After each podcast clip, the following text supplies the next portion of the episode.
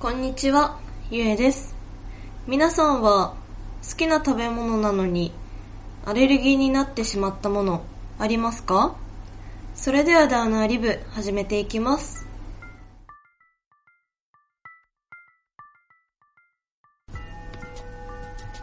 えー、私はリンゴアレルギーでして、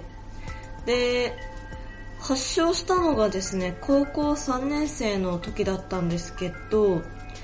あの、あまりにも好きすぎて、1日1個丸かじりしてたんですよね。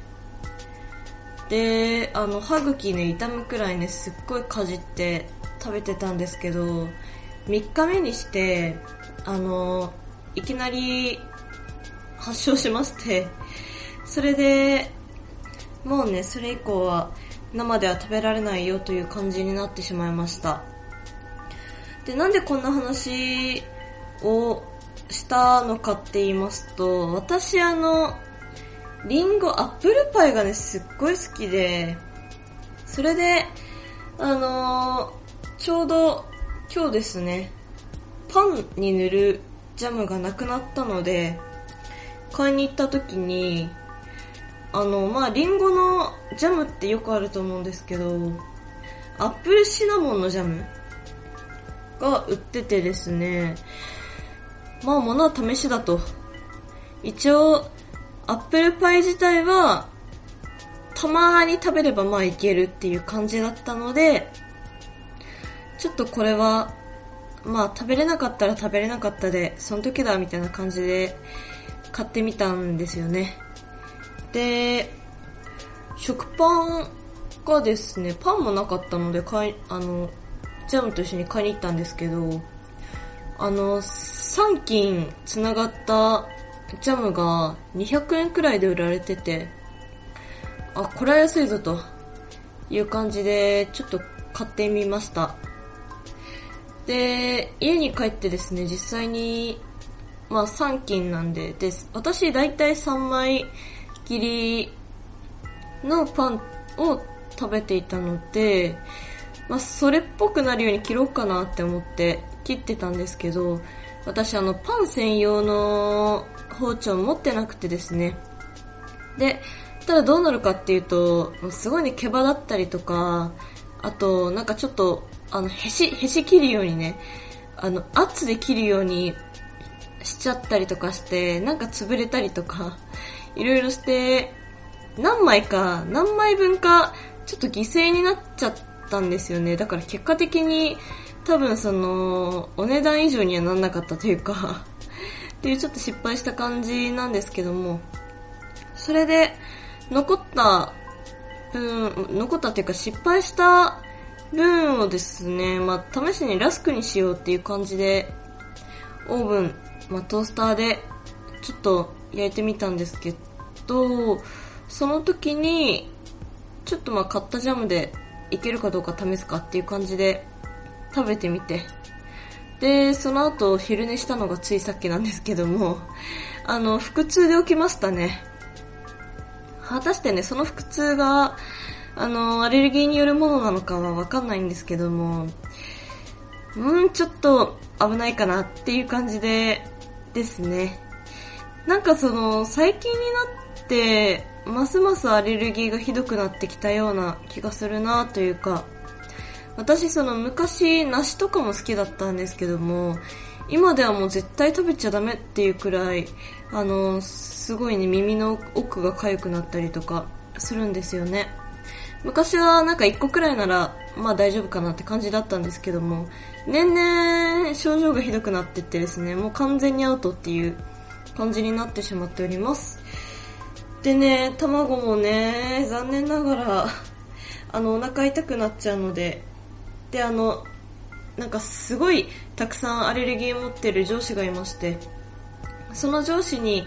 アレルギーになった時の症状を聞くともうお腹も痛くなると。で、お腹が痛くなるだけっていうものもあるから注意だよって言われてたので、まあこれはアウトでしょうという感じで、ちょっと卵はねしばらく食べないどこうっていう感じなんですけども。はい。えー、今回で話したかったのはそんなことじゃなくてですね、えー、ついさっき昼寝から 起きたばっかりで、まあ、あと10分くらいでね、あのー、ツイキャスでもしようかなとか 思ってた時間になっちゃうっていうね、感じなんですけども、えー、今日のメイントークテーマはですね、まあ、前回と同じような感じで、おうち時間についてでございます。え、前回はわりかし、なんでしょう、なんか、表層に表、表層ってなんだ？表層というか、あんまりディープじゃなかったっていうかね。まあ、あの、誰でもできるよみたいな、なんかそういう感じだったんですけども、そういえば私、その、なんだろ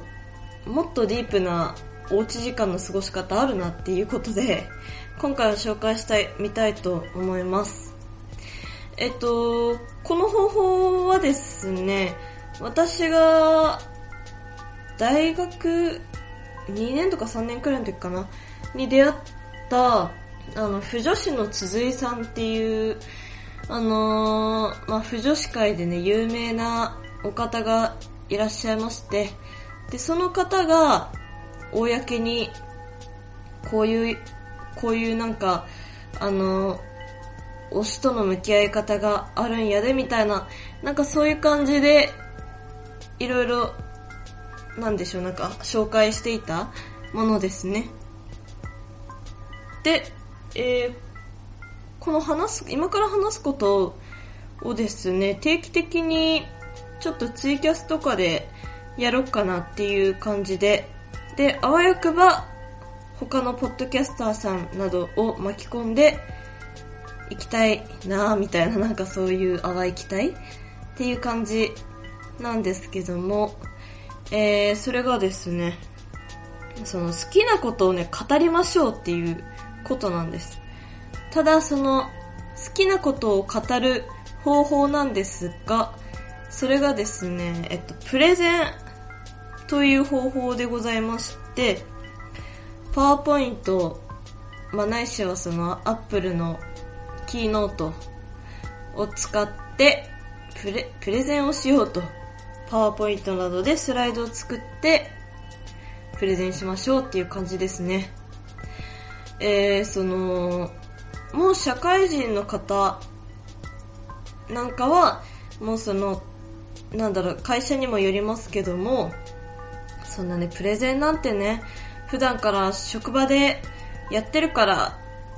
もう飽き飽きだよみたいな、そういう方には、まあおすすめできないかもしれないんですけども、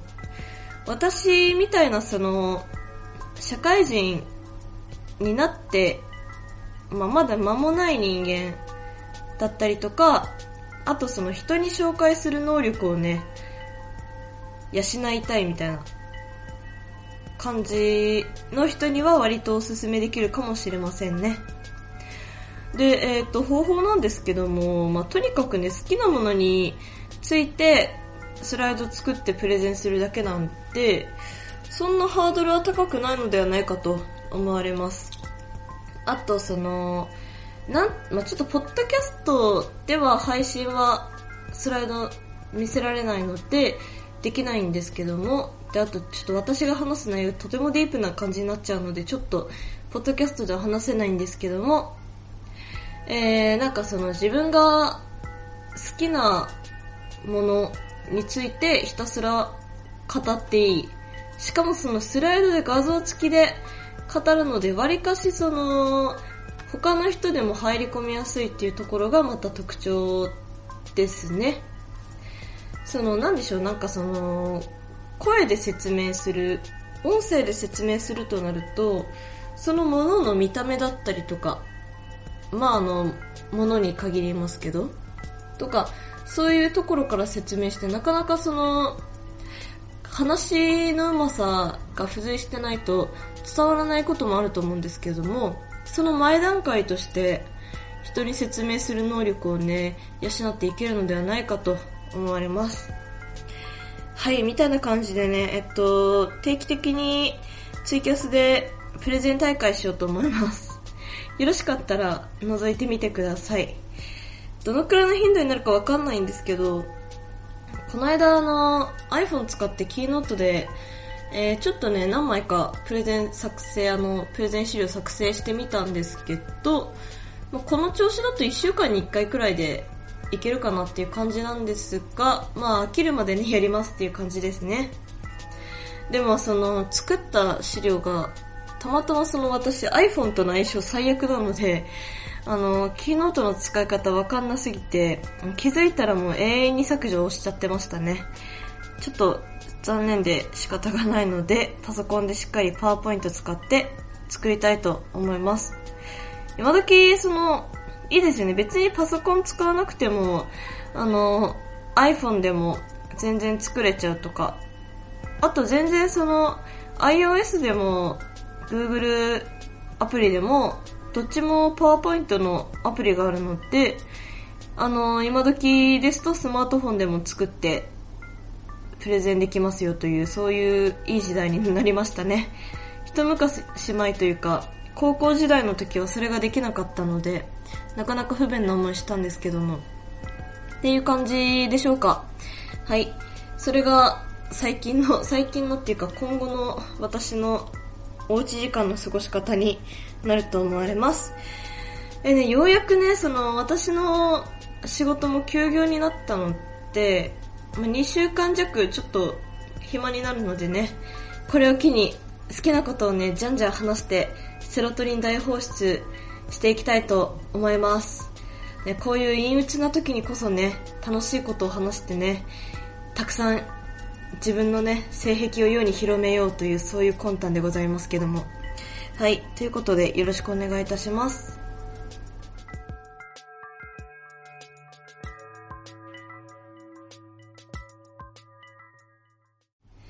えー、今週は特に紹介したいと思うアーティストというかアルバムはないですね。で、え、っと、前回話していなかった今週の作り置きなんですけども、今週はですね、お家に引きこもることになったので、えー、主菜2品、副菜2品でしっかり作っていきたいと思います。ちょっとね、足りないんじゃないかなって思うんですけども、まあちょっと様子見てね、作りたいと思ってますね。で、まず一つ、豚肉の梅だれ漬けにでございます。えー、前も紹介したかもしれないですけども、この、この料理はですね、あの、お米にもパスタにも合うっていうね、万能な料理でして、で、他の調味料とかもね、すごい合うんですよ。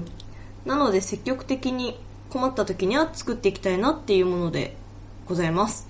はい、でもう一つ、玉ねぎと鶏胸肉のガリバタ醤油。もうこれはね、優勝でしょ。はい、っていう感じで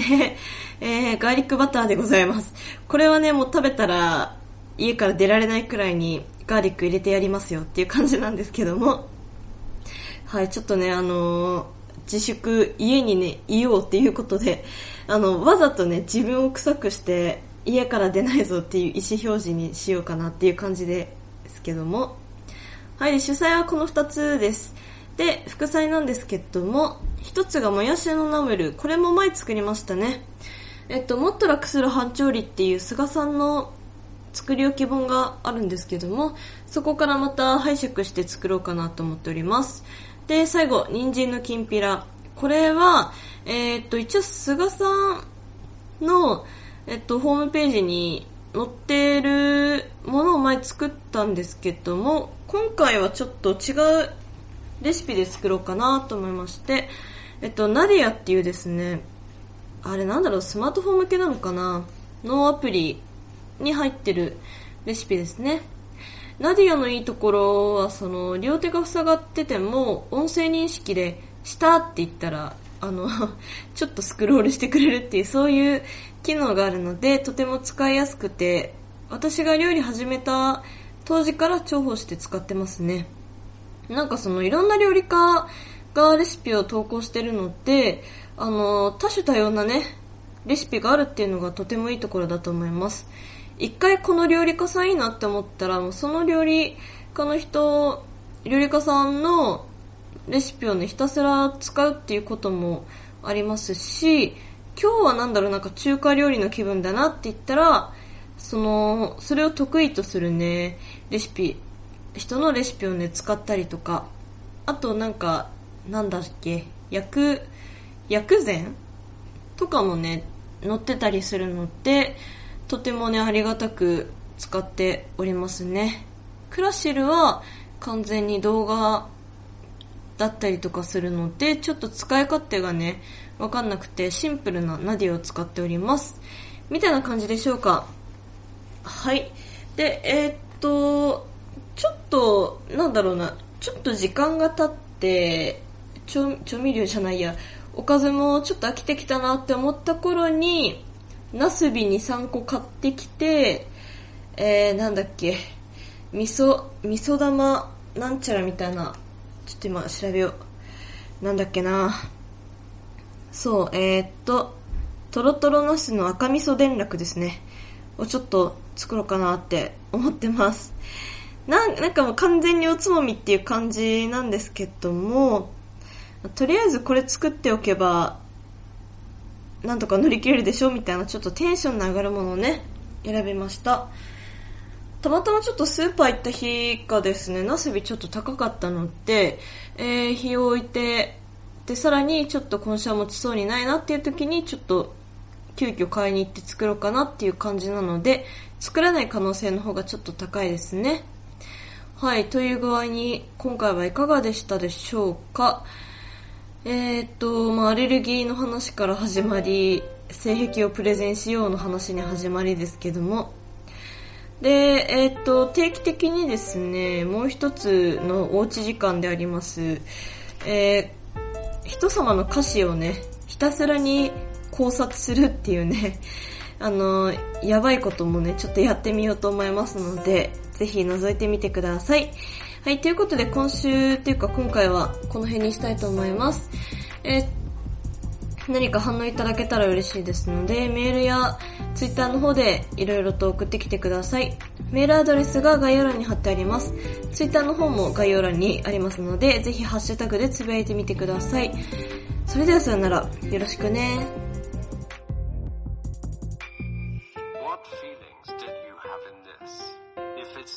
it's a big mistake. Why is the human brain feeling different lying in the same structure? I'm sure they'll send me a directive that's the exact opposite of me.